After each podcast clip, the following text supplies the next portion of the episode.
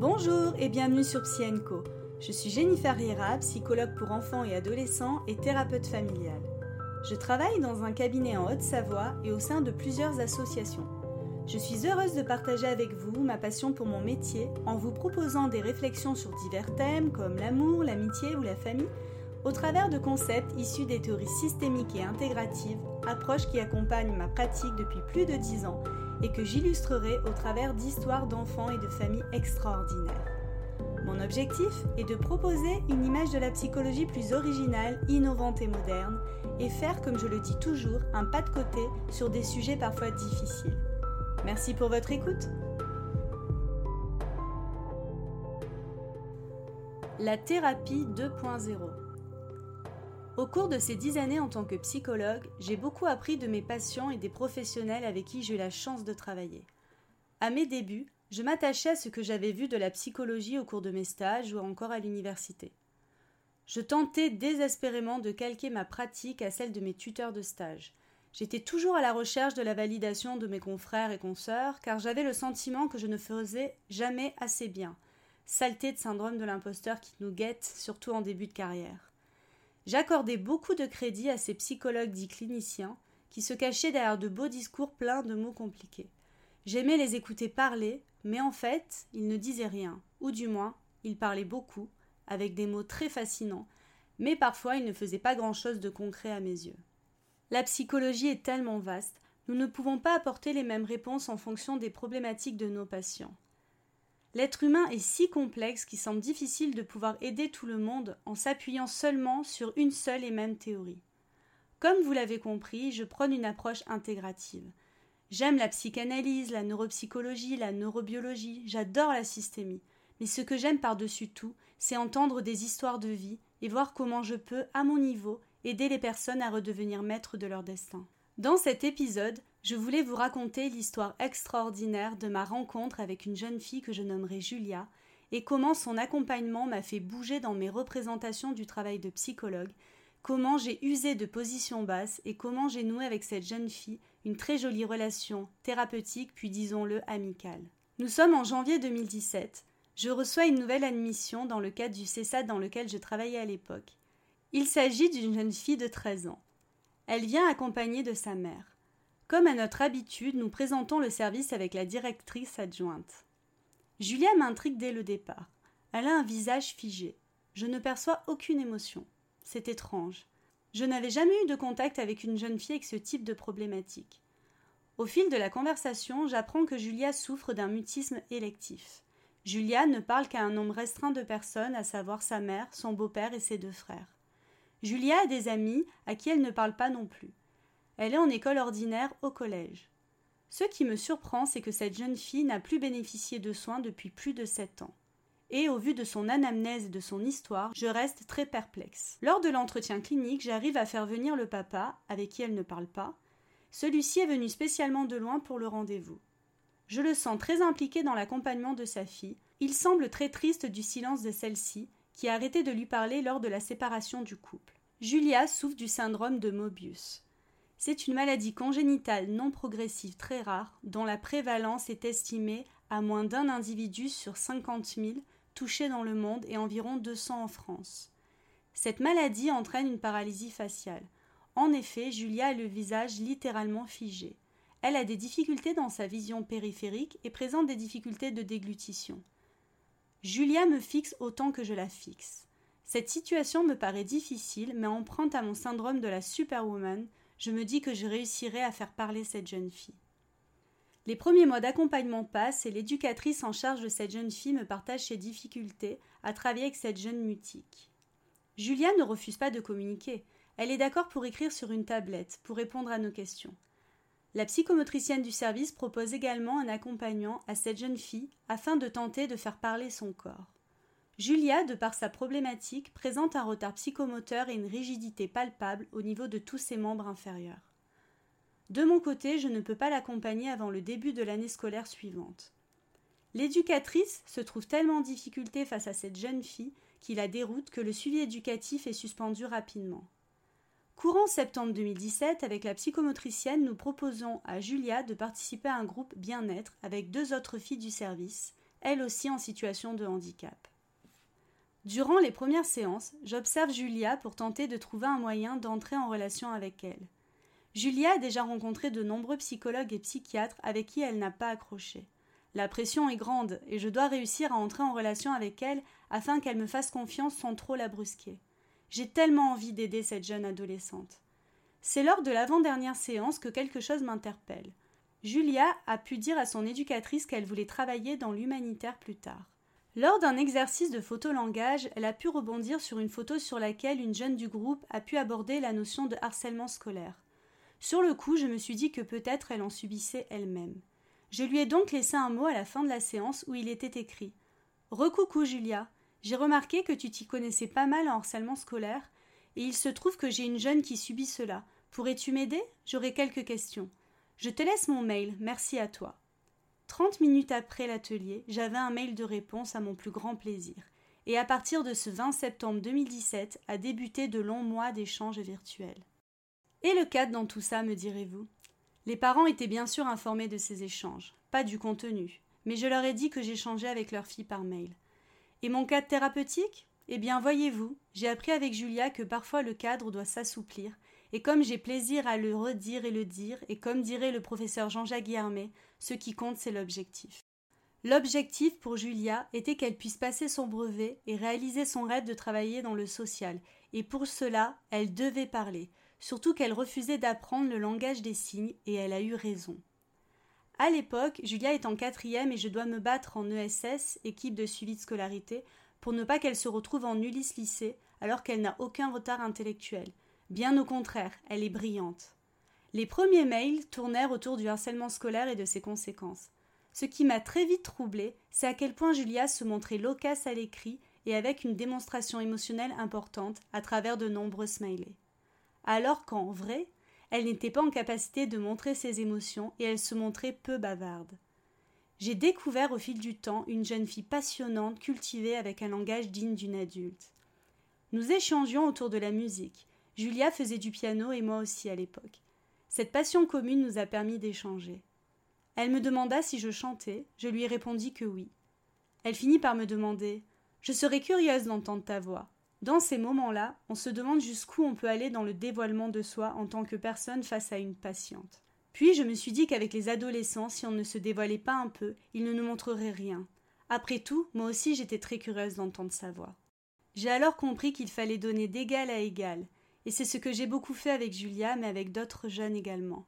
Je lui ai donc proposé d'aller voir des vidéos de moi sur YouTube, où j'apparaissais dans des spectacles pour une association pour laquelle je chantais étant plus jeune. Sa réponse fut très drôle.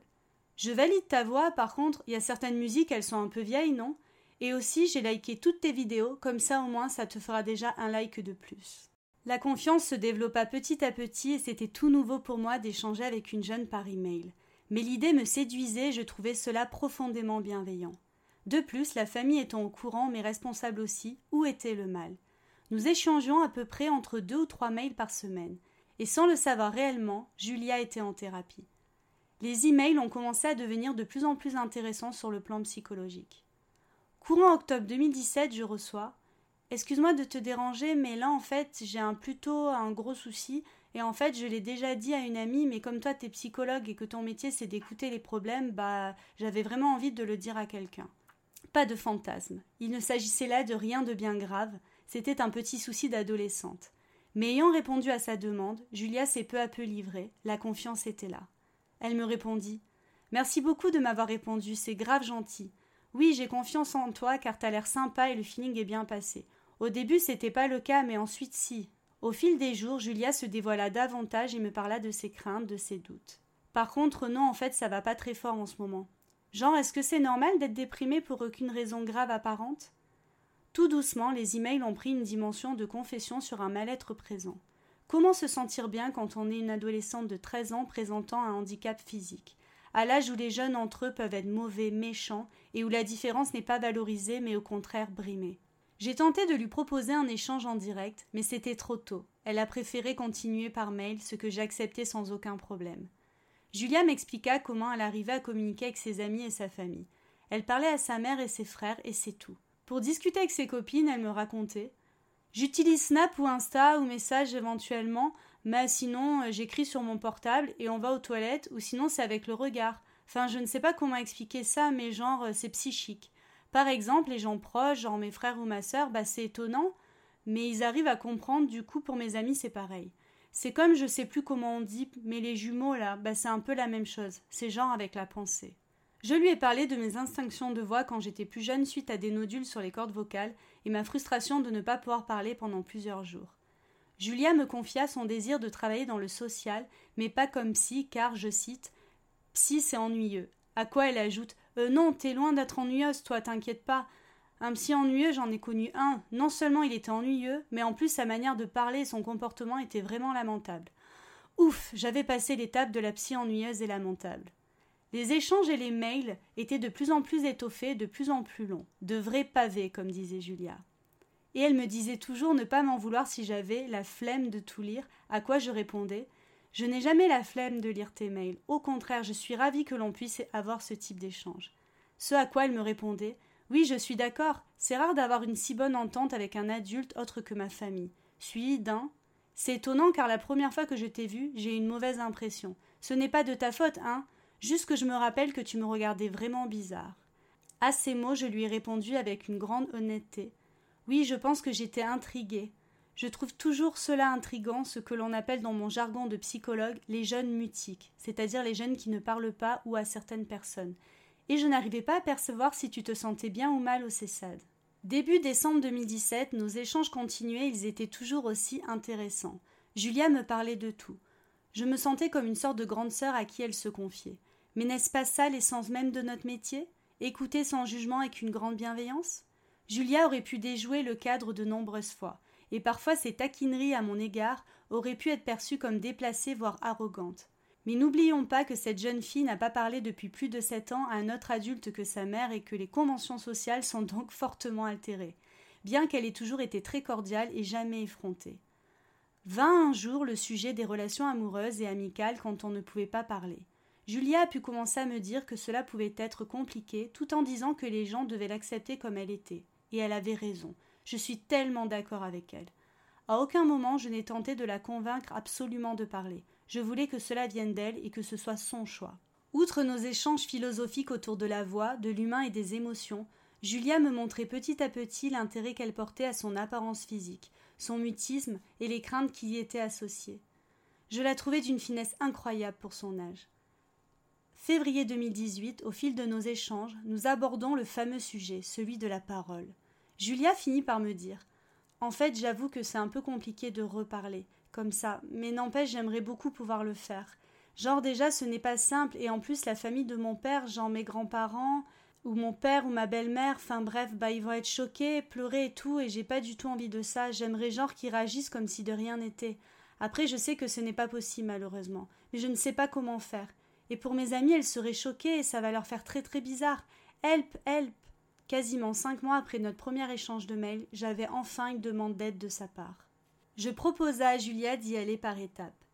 Elle a voulu me parler à moi en premier. J'étais touchée et tout aussi stressée et inquiète qu'elle quand le jour J arriva.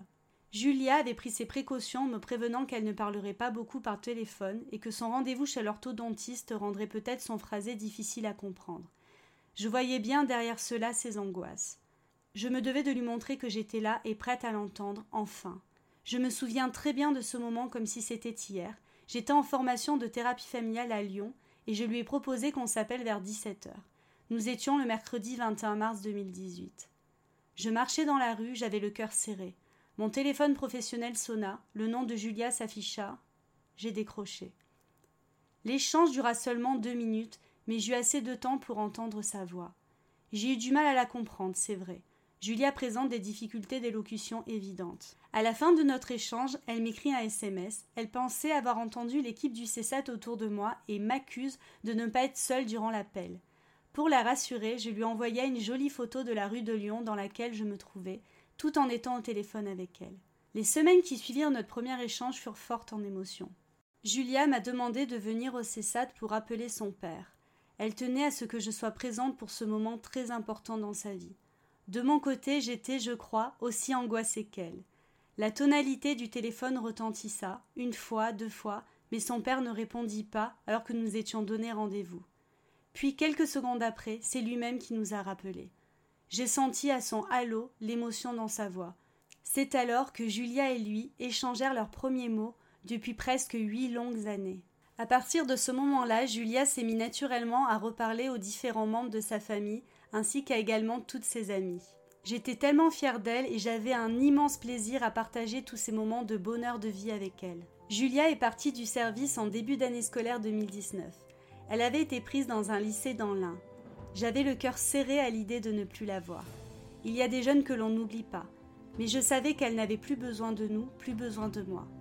Et je savais que de très belles choses l'attendaient ailleurs. J'ai voulu lui faire une petite carte pour son départ, dans laquelle j'ai noté Chère Julia, c'est avec beaucoup d'émotion que je t'écris ces quelques mots pour te souhaiter bonne route. Ta vie ne fait que commencer et quelque chose me dit qu'elle sera une merveilleuse aventure. Je n'ai jamais connu une telle détermination chez une jeune fille de ton âge. Quel courage Tu possèdes un atout inestimable et je sais que tu en feras bon usage.